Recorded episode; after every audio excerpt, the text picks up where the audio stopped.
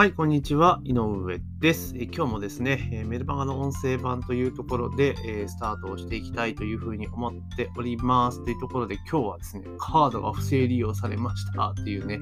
ちょっとね、ちょっとビジネスの、まあビジネス関連あるかなっていうところで、ちょっとね、お話をしていこうかなというところでございます。ですからね、クレジットカードね、皆さんよく使われてる、もうよく使う、普通に使ってると思うんですけれども、あの、不正利用ってやっぱり、これ誰でも起こり得ることなんだなっていうのがちょっとね、今回感じましたので、まあそれについてちょっとね、共有をしていこうかなというところでございます。で、前半はその話をさせていただいて、後半はですね、え中小企業119というですね、あの、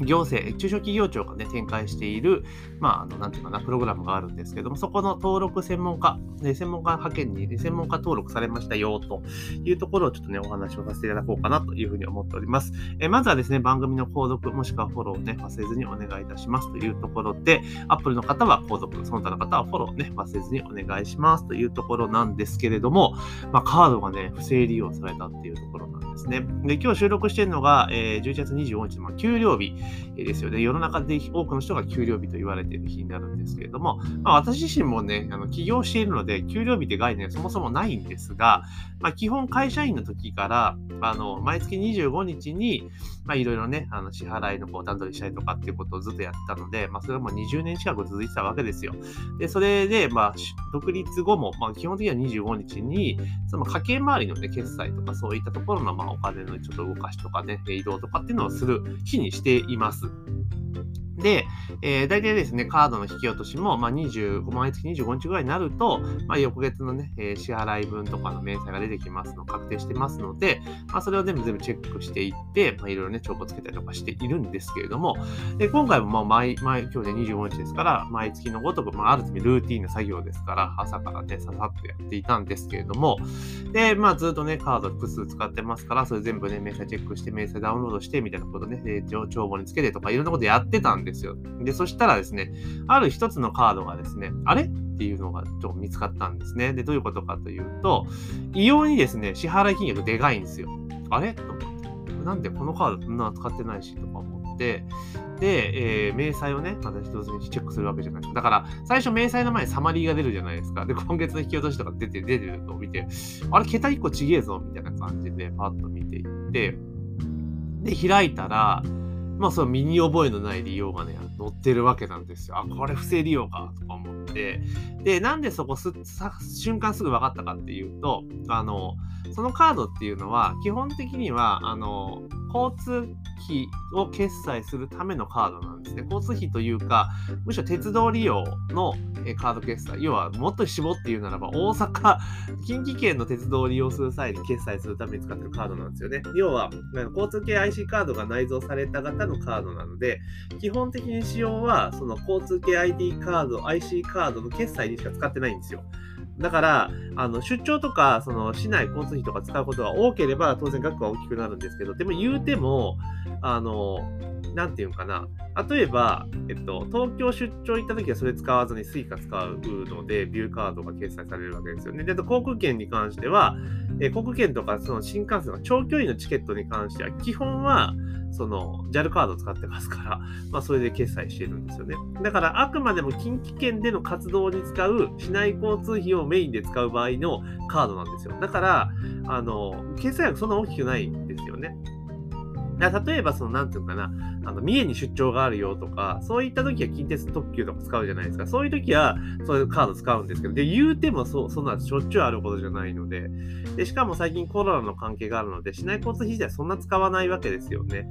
なのに、結構な額とか請求されたらおかしいなと思って見たら、明細見たらですね、短時間、同じ日付の同じショップで、えー、短時間に5回決済されてたんですね、同一金額で。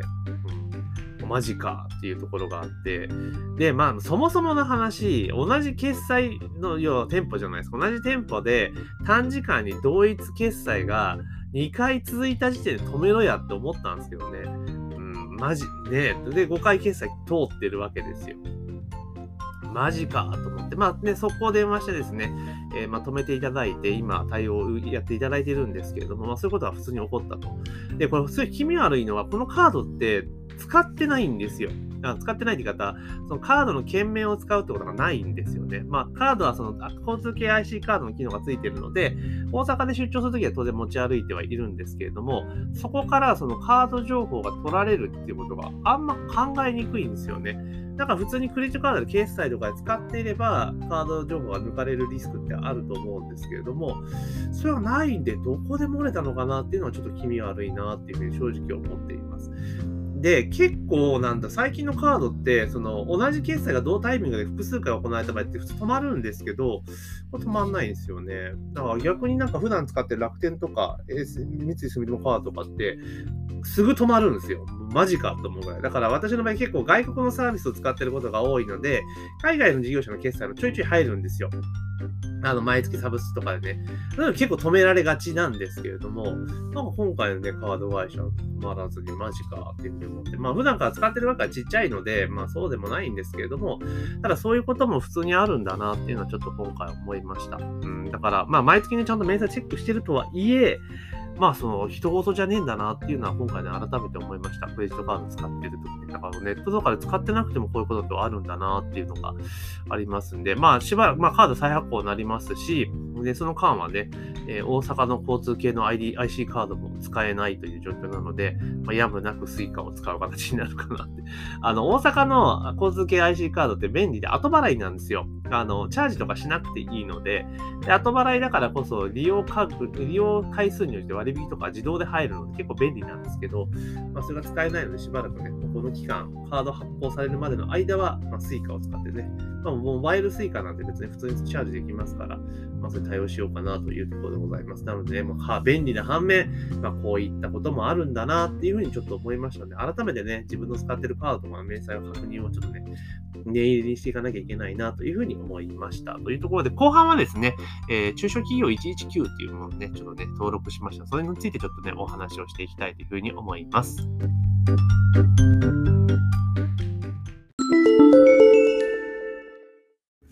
はい、ここでお知らせを一つさせていただきたいと思います。皆さん、LINE 公式アカウントは使われてますか？え特にこのね、放送は先生業と言われている方、コンサルとかね、オンライン講師の方がよく聞かれてると思うんですけれども、まあ、LINE 公式アカウントね、すごく無料で使えて便利なツールなんですけれども、まあ、なかなかうまく使えていないって方が、え多いのかなというところでございます。で、今回ですね、あの、オンライン講師とか先生業向けに特化した形での LINE 公式アカウントの活用法をですね、え一つのオンライン講座として公開をさせていただきました。要は、リピートにつなげるための LINE 公式アカウント活用法的な、え講座をですね、えー、オンライン講座のプラットフォーム、ユーデミーで公開をしております。えー、そちらの方ですとね、オンデマンドで、えー、自分が見たい時間にですねえ、スマホと、スマホから簡単に、え受講することができますので、ぜひね、え LINE 公式アカウントの活用はうまくいってないぞっていう先生業の方はですね、え受講していただけたらなというふうに思っております。かなりね、自信作、マニアックな内容なんですけども、かなり自信作のえ講義で、で、同様の講義をストア化でも展開させていただいておりますが、かなり、え、高評価をいただいておりますから、まあ、ぜひね、気になる方は、え、この音声の概要欄にですね、え、その、えー、ユーデミーでの LINE 公式アカウント活用講座、先生オンライン講師のための LINE 公式アカウント活用講座の、え、リンクを貼っておきますので、ぜひね、そちらの方からチェックしてみてください。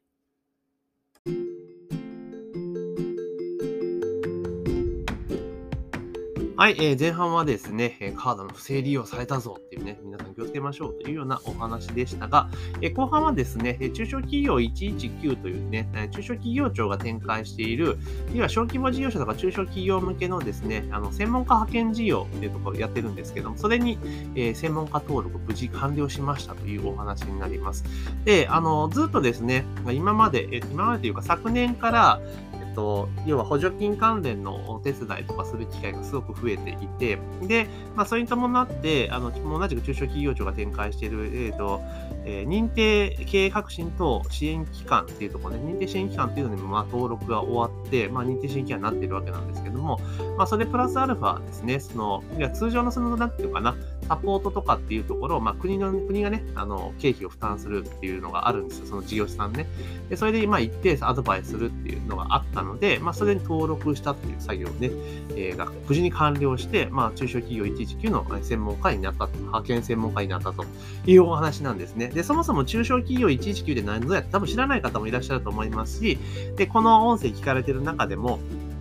あの、中小企業のね、オーナーさんとか小規模事業者でやられてる方も多いと思うんですけれども、あの中小企業119っていうのは無料で経営相談とかね、受けられると。で、無料で、はい、専門家派遣を受けたりとか、課題解決のサポートをするっていうところで、まあ、いろいろ条件、数とか多分決まってると思うんですけれども、あの、地元のですね、商工会議所等々にね、こう問い合わせてちょっとね、こういう相談したいんですけれどもっていうのでやると、あの、相談内容においてね、それは、あの、商工会議所で対応してくれることもありますし、それをまだ我々専門機関にこう投げてくるってことね、商工会議所で、ね、当然対応できないこととかもありますから、っていうのがあるんですね。でそこで派遣登録をされていると。いうところなんです。で、まあ、中小、えー、商工会議所等々、まあ、一応全国の商工会議所で、からは私の情報は閲覧できるようになっているそうなので、で、まあ、あの、で、展開できるエリアも、まあ、そこには登録はしているんですけれども、まあ、基本的に、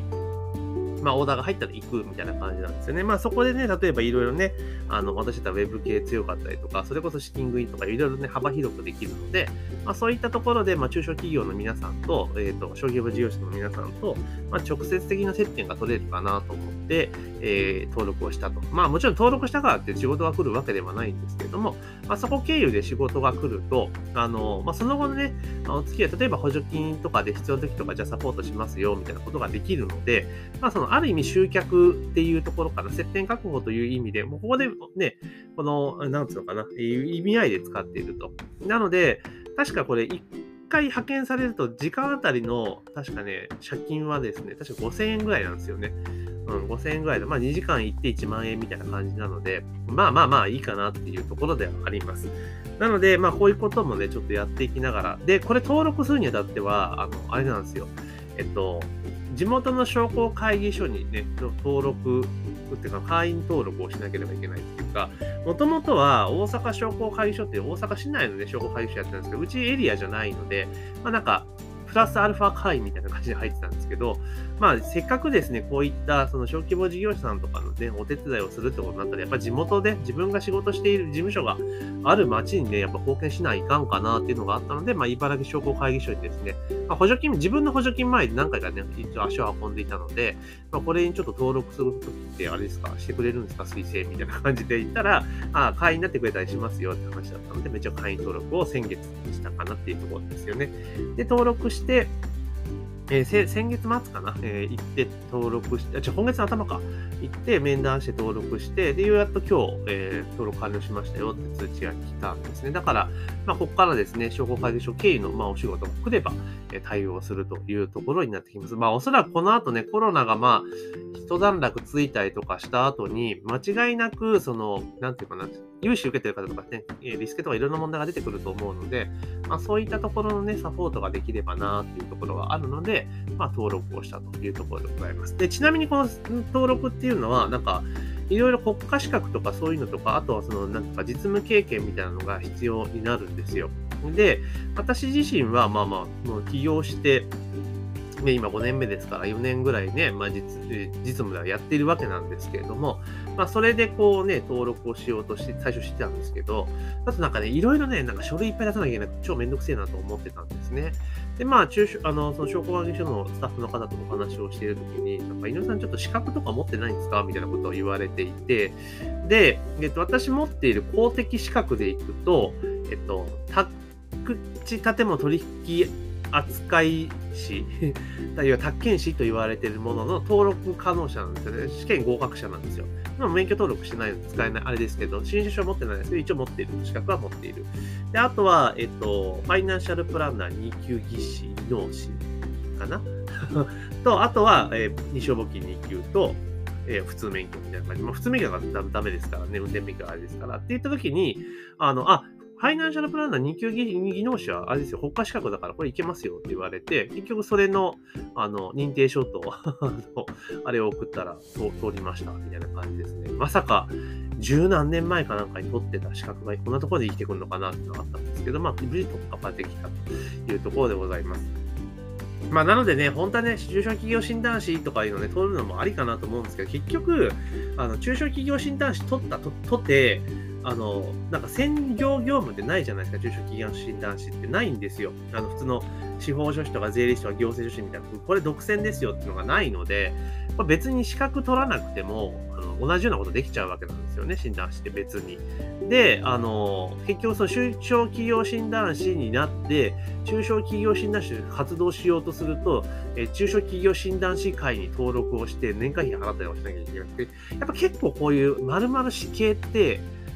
お金かかるんですよね、維持するのに。ってことを考えたら、別に資格なくてもできることじゃないですか。で、こういった専門家登録したいとか、あと認定支援機関とかで、まあ、実務に強いっていうところでやってった方がいいのかなっていうので、まあ、一応そういう立ち位置でやってるかな。だから別に、まあ、もちろんね、中小企業診断士っていうね、こう、冠にね、肩書きがあった方が、ね、いいのかもしれないですけど、まあ別に実務できればいいかなっていうところがあるのと、やっぱその、資格を取るために時間を費やすのがもったいないじゃないですか。だって結構ね、診断してハードル高い資格ですから、ね、受けるの大変なので、まあそれ考えれば、まあこのスタンスでいいのかなというふうに思ってます。なので、えー、ね、こんな、えー、こともやってますので、まあ個別、もちろんね、こういうのを通して、えっ、ー、と、相談ね、進むことも受けてますし、こう通さないで直で、ね、やることも当然できますので、まあその場合はね、全額実費になっちゃいますけれども、ということで、まあいろいろやってますので、えー、小規模事業者さんとか中小企業のね、オーナーさんとかでね、まあ、いろいろちょっとウェブマーケティングとか、それこそ経営経営コンサルも普通にしてますので、まあ、資金繰りとかね、新たな新規事業の開発とかっていうところ、まあ、経験ありますので、もしね、えー、ご相談したいという方は、お気軽にお問い合わせいただけたらなというところでございます。というころで本日はね、前半戦はカード不正利用されましたよっていう、えー、ちょっとね、お話と、後半はですね、中小企業119という中小企業庁のね、やっている、あの支援事業の、えーとえーと、専門、登録、認定登録専門家になりましたので、というお話をさせていただきました。ぜひね、番組の購読とフォローを忘れずにお願いしますというところで、本日の配信は以上とさせていただきます。